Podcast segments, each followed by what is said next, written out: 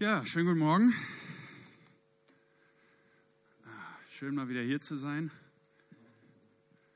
Äh, ich meine auch jetzt so hier oben. Ist, glaube ich, bald ein Jahr her, dass ich hier äh, sprechen durfte.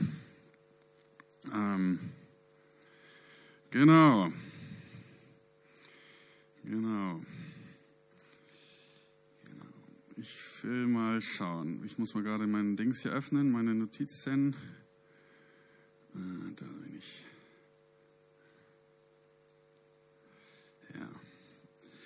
Ja. Ja. Ähm, ich steige mal so direkt ein. Vorrede.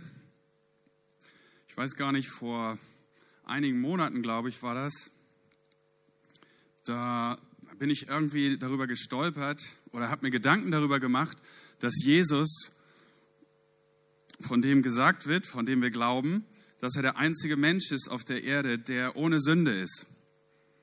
Der einzige Mensch, der jemals gelebt hat, der nicht eine Sünde begangen hat. Das sagt uns die Bibel. Er hat niemals gesündigt. Und Jesus hat zu Menschen gesagt, ähm, zu anderen Juden, zu Menschen aus seinem Volk, in dem er aufgewachsen ist, Otterngezücht. Also Otterngezücht. Hast du schon mal zu jemandem Otterngezücht gesagt? Oder das gehört von anderen? Nee, benutzen wir nicht so. Getünchte Gräber, Schlangenbrut, Heuchler.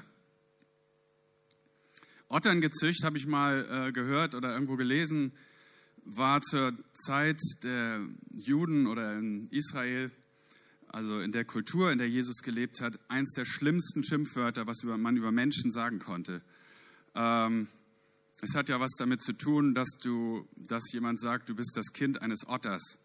So, wir finden Otter toll, Schlangen, wir finden diese Tiere toll, die sind auch nicht an sich irgendwie böse, aber sie stehen für etwas. Und ähm, ja, man könnte das übersetzen in unsere heutige Zeit mit einem Wort, was ich jetzt nicht ausspreche, was wir leider sehr oft hören in der Schule, was gern genutzt wird von vielen Kindern und Jugendlichen, um andere aufs Übelste und fürchterlichste zu beleidigen. Also das Wort hatte richtig das hatte richtig Gewicht. Und da habe ich so, habe ich echt so irgendwie öfter drüber nachgedacht. Ich sage, wie kann das sein? Jesus ohne Sünde, wie kann das sein, dass er Menschen beleidigt? Jesus hat doch Menschen, alle Menschen geliebt, lesen wir in der Bibel. Er hat sie alle geliebt. Er ist für uns alle gestorben. Er ist für jede Sünde gestorben. Er war für jeden Menschen da und ähm, benutzt solche Worte. Und dem bin ich so ein bisschen nachgegangen. Und ja, darüber möchte ich heute sprechen. Jedenfalls, äh, damit will ich einsteigen. Okay, gehen wir mal, gucken wir mal, zu wem Jesus das gesagt hat. Darum geht es ja. Er hat es ja nicht zu allen Menschen gesagt, äh, ganz bestimmt nicht. Er hat es zu einer bestimmten Personengruppe ge äh, gesagt. Und die gucken wir uns äh, mal heute ein bisschen genauer an. Ja, genau. Ähm, Jesus kam ja nach Israel, also kam, wurde geboren da ne, im Jahre Null oder um das Jahre Null. Und vorher gab es diese lange, lange Zeit, man sagt die 400 Jahre Schweigen. 400 Jahre vor Jesu Geburt war kein großer Prophet in Israel. Der letzte war, glaube ich, Malachi. Ne? Und dann waren so 400 Jahre Schweigen, sagt man. 400 Jahre, in denen kein großer Prophet große Offenbarung gebracht hat.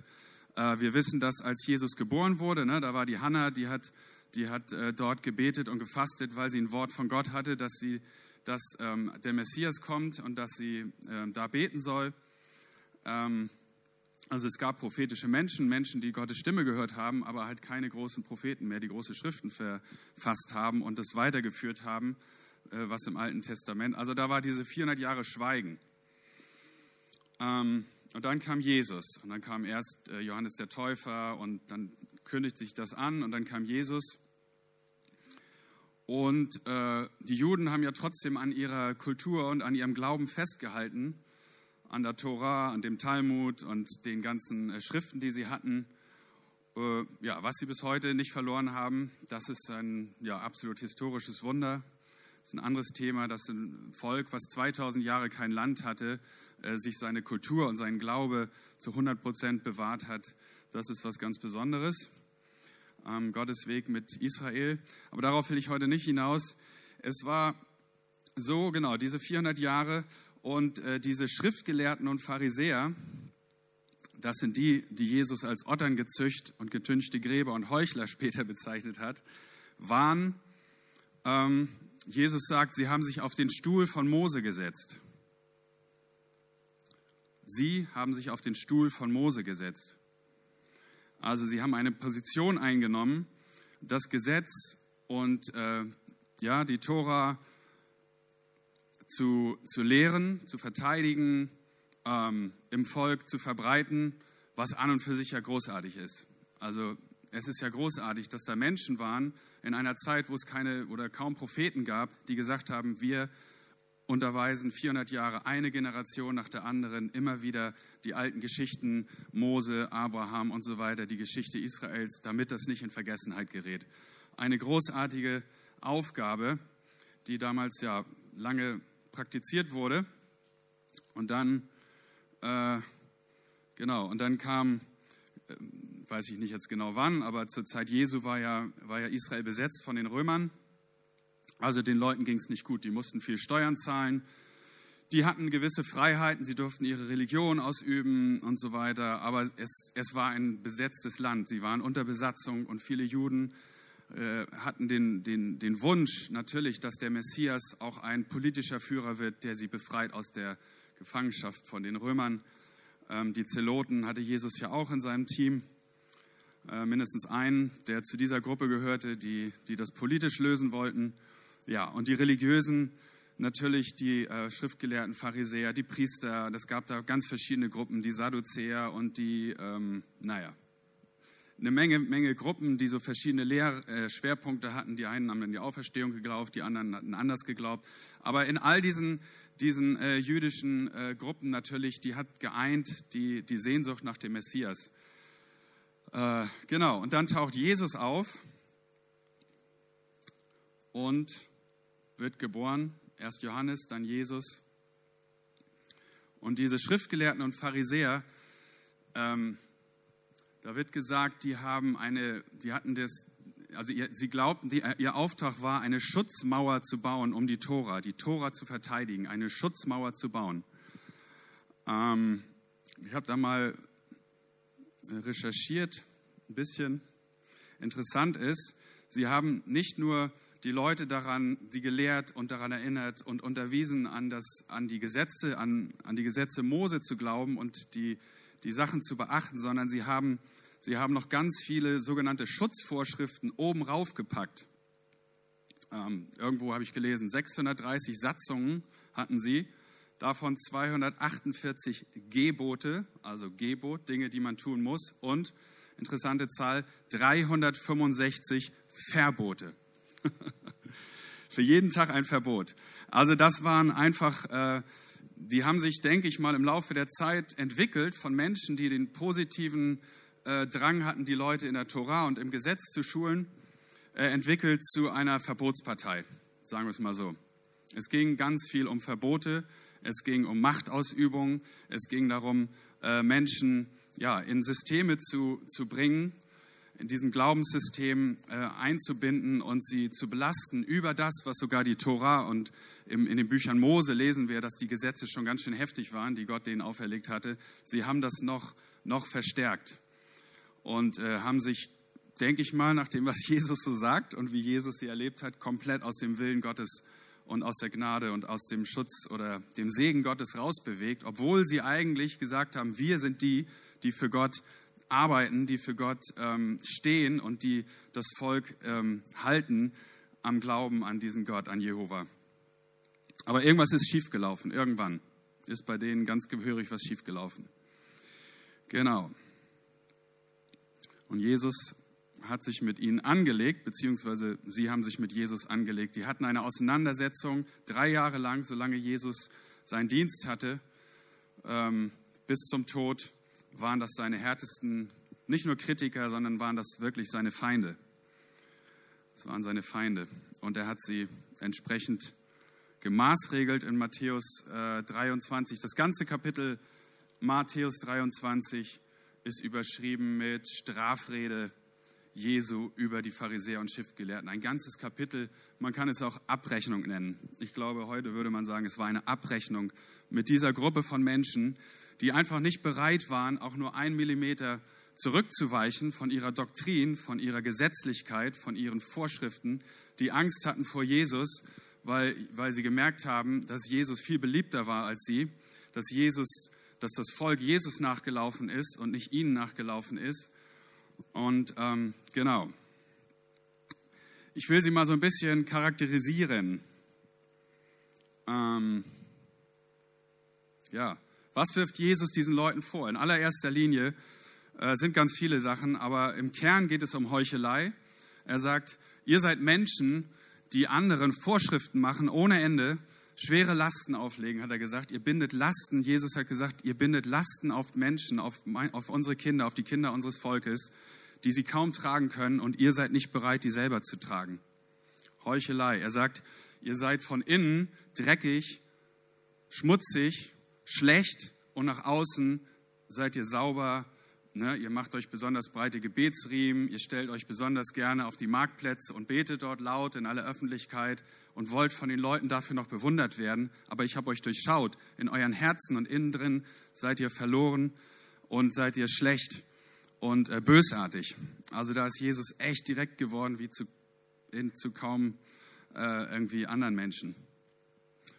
Äh, fast schon erschreckend manchmal, wenn man äh, ja, wenn man sich das müsst ihr mal lesen. Matthäus 23, liest das mal so und sprich das mal, sprich das mal aus, während du das liest so. Und dann merkst du, was für, eine, was für eine Power da drin ist und wie viel Ärger und Wut und Zorn da drin ist von Jesus her. Über diese Menschen. Warum? Weil sie die Leute nicht irgendwie in Freiheit geschickt haben mit ihrer Lehre und ihrem, ihren Gesetzen und Regeln, sondern weil sie sie gebunden haben äh, und auch noch mit Gott begründet haben, mit dem Gott, der das Freie, das Schöne, das Herrliche für die Menschen hat, Gnade, Annahme, Vaterschaft, alles das wollten sie den Menschen vorenthalten, dass sie das kriegen, was Jesus den Menschen bringen wollte. Nicht bringen wollte, sondern gebracht hat. Finde ich ganz spannend.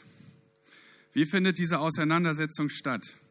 Sie, ist echt interessant, wenn man die Evangelien so liest, irgendwie waren die immer da. Die waren immer da. Wenn Jesus irgendwo jemanden geheilt hatte, äh, ganz oft, auf einmal steht dann, ja, und dann kamen die Schriftgelehrten und Pharisäer und fragten Jesus, was hast du da jetzt gemacht? Warum hast du den geheilt? Mit welcher Vollmacht? Wie? Du kannst ihm Sünden vergeben? Äh, nee, es ist Sabbat heute, ne? Der mit der verdorrten Hand, der Mann, ihr kennt die Geschichten. Die waren immer da. Wie so Spione, die verfolgten Jesus regelrecht. Und ja, das taten sie. Sie haben ihn auf Schritt und Tritt verfolgt und äh, ausspioniert und nachgestellt. Und es ging ihnen nicht darum, von ihm zu lernen, wie den Menschen, die Jesus nachgefolgt sind, die einfachen Menschen, die wollten von Jesus lernen, die hatten Bedürfnis, die wollten geheilt werden, die wollten hören, was dieser großartige neue Prediger zu sagen hat. Die Schriftgelehrten waren nur hinterher und Pharisäer, um Fehler zu finden, Finger zu zeigen, Fehler zu finden, ihn anzuklagen bei jeder Gelegenheit. Sie wollten ihn als Lügner überführen, sie wollten ihn äh, provozieren damit, dass er hier gegen die Römer zum, zum, mit dem Geld, die Geschichte, ne, dass er sich, äh, dass er Dinge Dinge sagt über die Römer, um ihn vielleicht später anzuklagen. Sie haben ziemlich früh entschlossen, ich weiß nicht genau wann, nicht erst kurz vor der Kreuzigung, haben sie sich verabredet untereinander und gesagt, den Mann müssen wir töten, den müssen wir zu Tod bringen, zum Tode bringen, der wird uns gefährlich, der wird das Volk führen in eine Richtung, wo wir nichts mehr zu sagen haben. Das war ihre Absicht. Das war ihre Absicht. Genau. Und was macht Jesus? Er diskutiert mit ihnen, Mal diskutiert er, mal erklärt er, warum er was macht. Mal sagt er gar nichts zu ihnen, mal lässt er sie einfach im Regen stehen und mal stellt er Gegenfragen, die sie einfach komplett äh, sprachlos stehen lassen, weil sie merken, oh, da haben wir, also der hat sie einfach auch vorgeführt und äh, ja, bloßgestellt. Herrlich, wunderschöne Geschichten. Also das ist großartig, auch was äh, Jesus für ein toller Rhetoriker war und, und einfach, er hat die Menschen gekannt, natürlich, weil er, weil er Gottes Sohn war. Er wusste, wie die Menschen ticken, er wusste, was in ihren Köpfen ist, was in ihren Herzen ist und hat gefeitet mit diesen Leuten, wirklich gefeitet. Sie haben ihm das Leben richtig schwer gemacht. Ja. Genau. Und am Ende haben sie sich verschworen untereinander mit den Priestern, haben Judas mit eingebaut, haben mit den Römern äh, die Römer dazu bewegt, die römische Führung in Jerusalem dazu bewegt, Jesus anzuklagen. Und ich glaube, sie haben auch gefastet, steht irgendwann. Also sie haben sich auch äh, geistliche äh, Kraft irgendwo durch Fasten zusammengeholt, sage ich mal, okkulte Kräfte.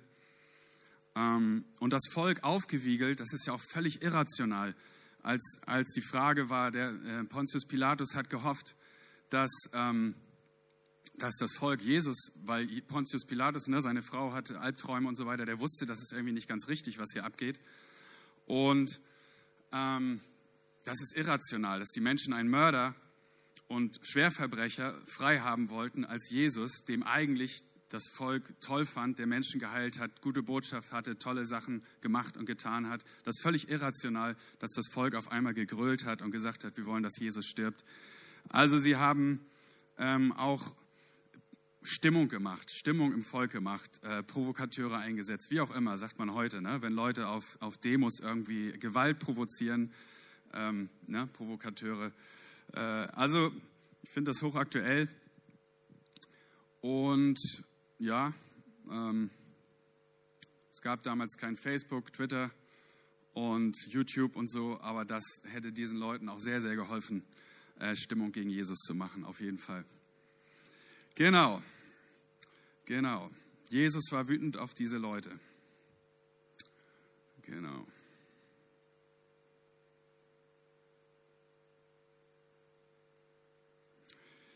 Ähm, genau. Also, ich finde es auch äh, spannend zu sehen, dass das sehen wir im Alten Testament. Wir sehen, dass Gott oft zornig war, wütend war, ne? über die Juden damals, Mose, als die zehn Gebote mit dem goldenen Kalb. Viele Gelegenheiten sehen wir, wo Gott gesagt hat, ich bin wütend, ich bin zornig. Er wollte damals Israel vernichten, an der Stelle mit Mose. Und ähm, und Mose hat Fürbitte getan, hat gesagt, nee, nee, verhinder das bitte, ich, na, ich trete ein für diese Leute, ich bitte um Vergebung, hat sich da in den Riss gestellt. Aber das sind Eigenschaften, die durchaus bei Gott zu finden ist. Der Gott, den wir Vater nennen, wo in dem wir sagen, er ist die Liebe, Vater des Lichts. Es ist keine Dunkelheit in ihm. Das widerspricht sich nicht. das ist heute so ein bisschen so mein Thema. Zorn, Ärger und Wut über, über Boshaftigkeit, über, über Böses, über böse Menschen und über böse Taten widerspricht nicht dem Herzen Gottes, dem Herzen der Liebe. Also was wäre auch, was wäre Gottes Liebe wert, wenn er nicht wütend und zornig und ärgerlich wäre über Menschen, die Kinder missbrauchen, die Kinder zu Sklaven machen, die, ähm, keine Ahnung, Kriege anzetteln für Geld, ähm, Nationen betrügen, korrupt sind. Ah, ne, die Liste von Boshaftigkeiten in der Welt ist lang. Und was wäre was wär Gott für ein liebender Vater, der die Menschen liebt, wenn er nicht genauso auch wütend und zornig und ärgerlich wäre über die, die die Menschen runtermachen, umbringen, in Krankheit führen, in Not führen, ausbeuten. Äh, das regt Gott auf, da ist Gott nicht gleichgültig drüber. Und Jesus hat uns das auch vorgelebt. Und manchmal merke ich, das fehlt mir so ein bisschen. Das fehlt mir so ein bisschen. Man ist, wir sind oder ich bin auch äh, harmoniebedürftig und äh, ich liebe die Liebe Gottes. Und ja, was passiert, wenn wir, wenn wir, äh, wenn Menschen, gerechte, heilige Menschen, die das, die ein reines Herz haben, die mit Gott in Verbindung sind oder auch so einfach ein Herz für Menschen haben, wenn die wenn die Missstände sehen und zornig und ärgerlich und wütend werden. Da habe ich mir ein paar Beispiele so rausgesucht, weil Gott diesen Zorn und diesen Ärger in etwas Gutes verwandeln will, in Aktion verwandeln will, in heilende, in Veränderung äh, äh, bringen will. Deswegen ist es nichts Schlechtes. Äh, meine Familie, ich bin im Moment über viele Dinge äh, manchmal sehr, sehr wütend und sehr ärgerlich und zornig. Äh, da können die ein Lied von singen, die stoppen mich da manchmal. Wir haben interessante Auseinandersetzungen Gespräche. Ich bin ganz ehrlich, es gibt vieles im Moment, was mich maßlos aufregt und ärgerlich macht und wütend macht. Und ähm, ich frage Gott, Gott, komm, setz, wie kann ich das jetzt positiv in positive Energie verwandeln? Wie kann ich daraus was machen aus dem Ärger, den ich habe? Wir sehen William Booth, kennt ihr den Gründer der Heilsarmee?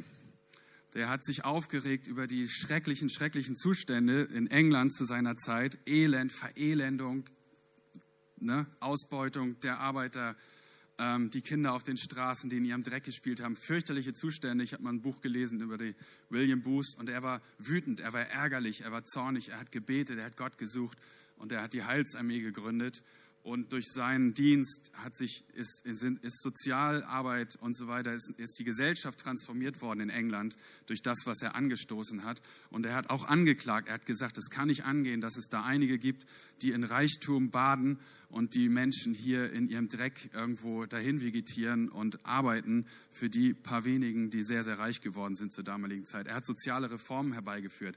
Franz von Assisi kennt ihr vielleicht, den ähm, den, ja, den Heiligen aus Assisi, der äh, in einer Zeit gelebt hat, wo die katholische Kirche auch in Saus und Braus und, und, und gelebt hat, aber sich um die armen und einfachen Menschen auch überhaupt nicht gekümmert hat und für sich selbst gelebt hat, sich reicher zu machen, ihre Macht auszuüben und so weiter, ähm, muss ich nicht lange ausführen. Und er hat gesagt, er gehörte zu denen, er gehörte zu den Reichen und dann irgendwann hat er, ist er Gott begegnet und, und hat gesagt, okay, ich greife dieses System an, indem ich einer der Armen werde und mich zu den Armen stelle und einer von den Armen werde und eine Stimme werde für die Armen.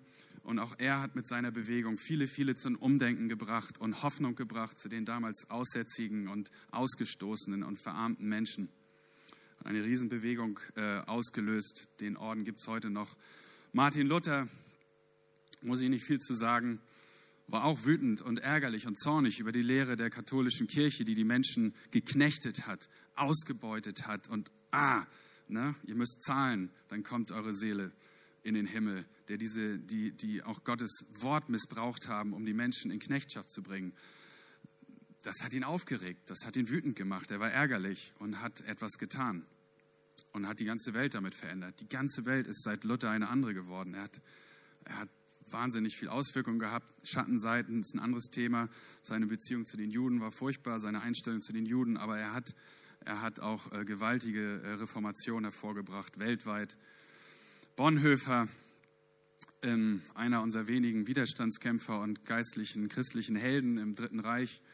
Und auch Menschen in unserer Zeit.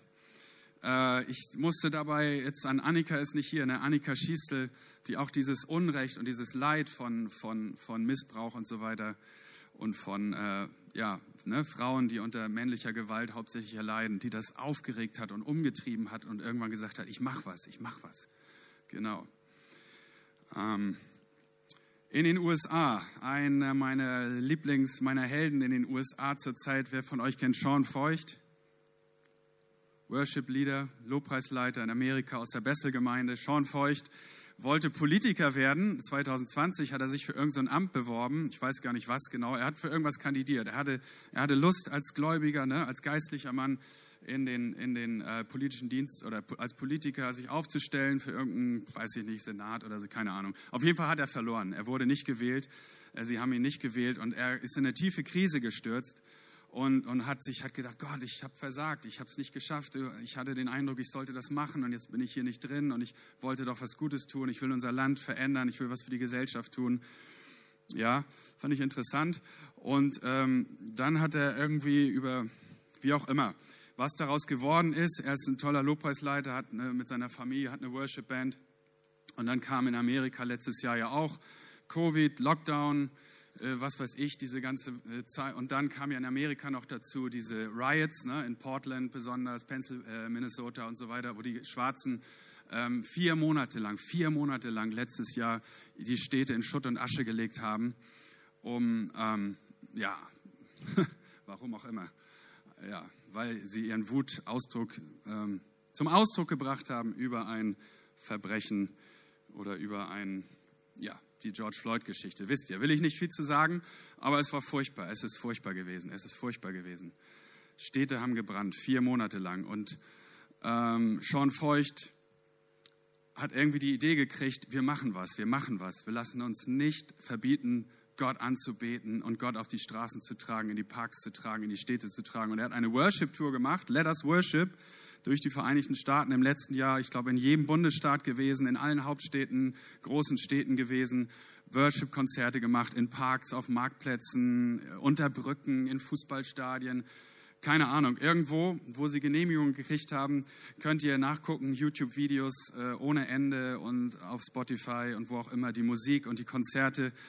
Und hat den Menschen Hoffnung gebracht, hat den Menschen Hoffnung gebracht, hat gesagt, gerade jetzt, mitten in der Pandemie, in diesen Städten, wo diese Riots waren, wo die Leute verzweifelt waren, wo die Selbstmordrate hochgegangen ist, die Mordraten hochgegangen sind, da ist er reingegangen, sind sie reingegangen und sie machen das heute noch, das geht immer weiter und sie machen äh, Worship-Events, Evangelisationen in den großen Städten Amerikas. Wahnsinn. Es gibt so schöne Videos, äh, Bekehrungen, Tausende kommen zum Glauben, Heilung. Jetzt kommt so eine Heilungswelle, jetzt stehen Leute vom Rollstuhl auf, auf den Bühnen, mitten in den Städten. Die Leute demütigen sich, die schreien zu Gott, die gehen auf die Knie und schreien zum Herrn um Vergebung für ihre Sünden. Da ist richtig Erweckungsfeuer in Gange. Und das mitten in dieser Pandemie, wo alle sagen, bleibt zu Hause, schließt euch ein. Und ähm, ja, spannend, sehr spannend, finde ich großartig. Ähm, natürlich kriegen solche Leute massiv Gegenwind. Ne? Das ist nicht die Frage. Von Christen, von Nicht-Christen wurde gesagt, du bist, du machst Superspreader-Events, du bist dies, du bist jenes.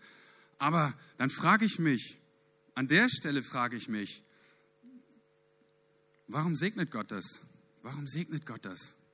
Warum kommen da Tausende zum Glauben, wenn das alles Superspreader-Events sind? Ja, die Wahrheit ist heutzutage in vielen Dingen gar nicht so leicht überall zu finden, glaube ich. Ja. Gut. Ähm, ah, ich habe da einen Timer. Huh. Der pharisäische Geist, ich fasse den nochmal mit ein paar Worten zusammen, weil ich glaube, dass, die, dass dieser Geist, das ist das, was diese Pharisäer ausgemacht hatte, das ist nichts, was auf Jesu Zeit beschränkt war. Das ist etwas, das ist eine, ein Denken, ein Handeln, ein Geist, sage ich mal, ich nenne das jetzt mal Geist oder eine Haltung, die, es gibt nichts Neues unter der Erde, sagt die Bibel, die immer wieder und die auch jetzt der aktiv ist. Ich, ich stelle das mal, ich, ich versuche mal. Gesetzlichkeit statt Gnade. Anklage statt äh, Annahme mit dem Finger auf Menschen zeigen, denunzieren, verurteilen, schlecht machen, sich selbst erlösen, sich selbst erhöhen, mit Regeln und Vorschriften versuchen, sich zu erlösen und dabei sich gut zu fühlen, stolz zu sein, sich groß zu machen. Überwachung und Kontrolle, das haben sie mit Jesus gemacht. Sie haben ihn auf Schritt und Tritt verfolgt. Überwachung und Kontrolle. Zwänge, Regeln, Vorschriften aufstellen, Verbote die man zum Teil selbst nicht hält, anderen auferlegt. Sehen wir auch zum Teil, sehen wir auch gerade, ist ganz aktuell. Moralisch sich überlegen fühlen, Arroganz. Sie haben gesagt äh, über Jesus, dem läuft der Pöbel nach. Arroganz. Oh, ich weiß, warum Jesus die so, warum er so eine Wut auf die hatte. Wenn ich das denke, an solche Leute denke, die so, ja. Ähm, okay. Heilen am Sabbat, denunzieren. Er hat sich nicht an die Regeln gehalten. Er hat was falsch gemacht. Er hat versucht, Worte zu verdrehen. Jesus Aussagen, äh, sie haben versucht, Jesus Aussagen umzudeuten. Du hast doch das und das gesagt. Das ist ketzerisch, das ist falsch, Gotteslästerung und so weiter. Sie waren karriereorientiert. Sie wollten aufsteigen. Sie wollten die vordersten Plätze haben in irgendwelchen Versammlungen. Sie haben sich verschworen, um Jesus zu töten. Sie waren geldgierig, steht in Lukas 16, 14. Sie hatten eine Geltungssucht und haben nach außen so getan, als wenn sie toll sind, sauber sind, heilig sind. Aber Jesus hat gesagt, von innen seid ihr verdorben. Und sie haben mit Einschüchterung und Angst gearbeitet. Ja, das sind auch unter anderem, wir finden das in der Kirche, ähm, die Ansätze, ne? du musst mehr beten, ich bin besser als du, ich habe gefastet, du nicht und so weiter, kennen wir auch, kannten wir, war, glaube ich, früher noch schlimmer so, ist, äh, glaube ich, viel weniger geworden so, diese Haltung. In der katholischen Kirche ist, glaube ich, noch einiges so im Vatikan, äh, was wirklich grundlegend schief läuft, was in diese Richtung geht. Ähm, Stichwort Missbrauch und so weiter, Geldveruntreuung von denen, die sich als höchste moralische Instanz in der Welt sehen. Ähm, Moment. Aber wir sehen es in der Welt natürlich auch. Also wenn man das jetzt mal nimmt, diese Eigenschaften, diese Verhaltenseigenschaften und mal weggeht von, ja, das waren religiöse Juden, Schriftgelehrte und Pharisäer, würde das auch sehr gut passen auf Menschen, die äh, Diktaturen aufbauen und ähm, umsetzen. Da passen auch diese einzelnen Eigenschaften ganz gut zu kontrollieren, Regeln aufsetzen, schikanieren, denunzieren, anklagen und so weiter. Das passt auch alles gut auf kommunistische, sozialistische Länder in der Welt, Diktaturen. Okay, la la la la la, gleich ist meine Zeit um, sehr schade, weil ich natürlich nicht zu Ende gekommen bin, das war mir auch klar. Ich will jetzt nicht äh, jetzt euch jetzt hier so stehen lassen mit, oh Mann, schrecklich und so, sondern ähm, ich glaube, dass Gott in dieser Zeit fantastische Dinge tun will. Ich glaube, dass, die, dass, dass wir stehen vor Erweckung immer noch, auch trotz und wegen oder gar nicht Pandemie hin oder her. Gott hat Erweckung vor, Gott hat große Dinge vor. Er will viele Menschen retten, er will viele Leute ähm, zu sich ziehen und er will auch uns äh, wieder in die Freiheit führen, unsere Gesellschaft, unsere Länder, die Nationen. Ich glaube nicht, dass wir ewig äh, irgendwie in diesem Lockdown-Modus leben sollen. Das ist nicht Gottes Plan.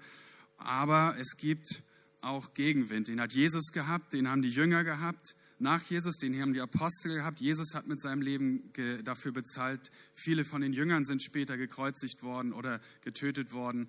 Und äh, viele unserer Geschwister auf der Welt, die in nicht so freien Ländern leben wie wir, müssen einen hohen Preis zahlen für die Freiheit des Glaubens. Und trotzdem ähm, möchte ich uns absolut ermutigen, zu beten, zu glauben. Auch jetzt, wie Alex, finde ich super eben das Gebet für die Regierung, für die Gesellschaft. Das ist ganz, ganz wichtig im Moment. Ähm, ihr wisst, was an Unruhe und was an, an, an verrückten Dingen passiert gerade. Ähm, beten wir für unser Land und lassen uns vor allem auch nicht aufhalten, äh, Menschen zu fischen und Menschen mit äh, zu Jesus zu bringen und auf Jesus hinzuweisen und für sie zu beten. Im Park hier, Gabriel, Wahnsinn, ihr zieht das durch. Ich bin bald wieder dabei. Wie? Wie? Philipp, Entschuldigung, Gabriela, ja. Äh, genau, Philipp, Entschuldigung. Gabriel ist aber dann. Genau, genau, Gabriel war auch schon dabei. okay, also, ich darf ja noch beten. ja, wurde mir gesagt, wenn die Zeit abgelaufen ist, darfst du noch beten. Halleluja, Jesus. Vater, ich danke dir. Jesus, du bist gut, Herr. Du bist gut. Deine Botschaft ist gut, Jesus. Deine Botschaft hat den Menschen damals Hoffnung gebracht, Freiheit gebracht, Frieden gebracht, Zuversicht gebracht, Heilung und ja, Erlösung gebracht, Jesus. Und diese Botschaft hat sich nicht verändert, Jesus. Diese Botschaft ist auch jetzt dieselbe, Jesus. Ist auch jetzt dieselbe, Herr. Und wir bitten dich, Jesus, wir bitten dich, Herr, dass wir es schaffen, ja, diese Botschaft zu den Menschen zu bringen. Wir bitten dich für unser Land, Jesus, dass du uns aus, durch diese Krise führst, die Welt, Jesus. Es betrifft nicht unser Land, Herr. Die ganze Welt ist in dieser Krise, Jesus, in diesem, ja, ähm, in dieser ganzen Unsicherheit, in dieser ganzen Erschütterung, Herr. Wir bitten dich, Herr, strecke deine Hand aus, Jesus, und äh, bring dein Reich, bring dein Reich verstärkt, vermehrt, intensiver zu uns und auf die Welt, Jesus, dass die Menschen erkennen, da ist ein Gott, da ist ein Gott, da ist Erlösung, da ist Freiheit, da ist Frieden, da ist ewiges Leben in Jesus Christus. Halleluja, Jesus. Danke, Herr. Amen.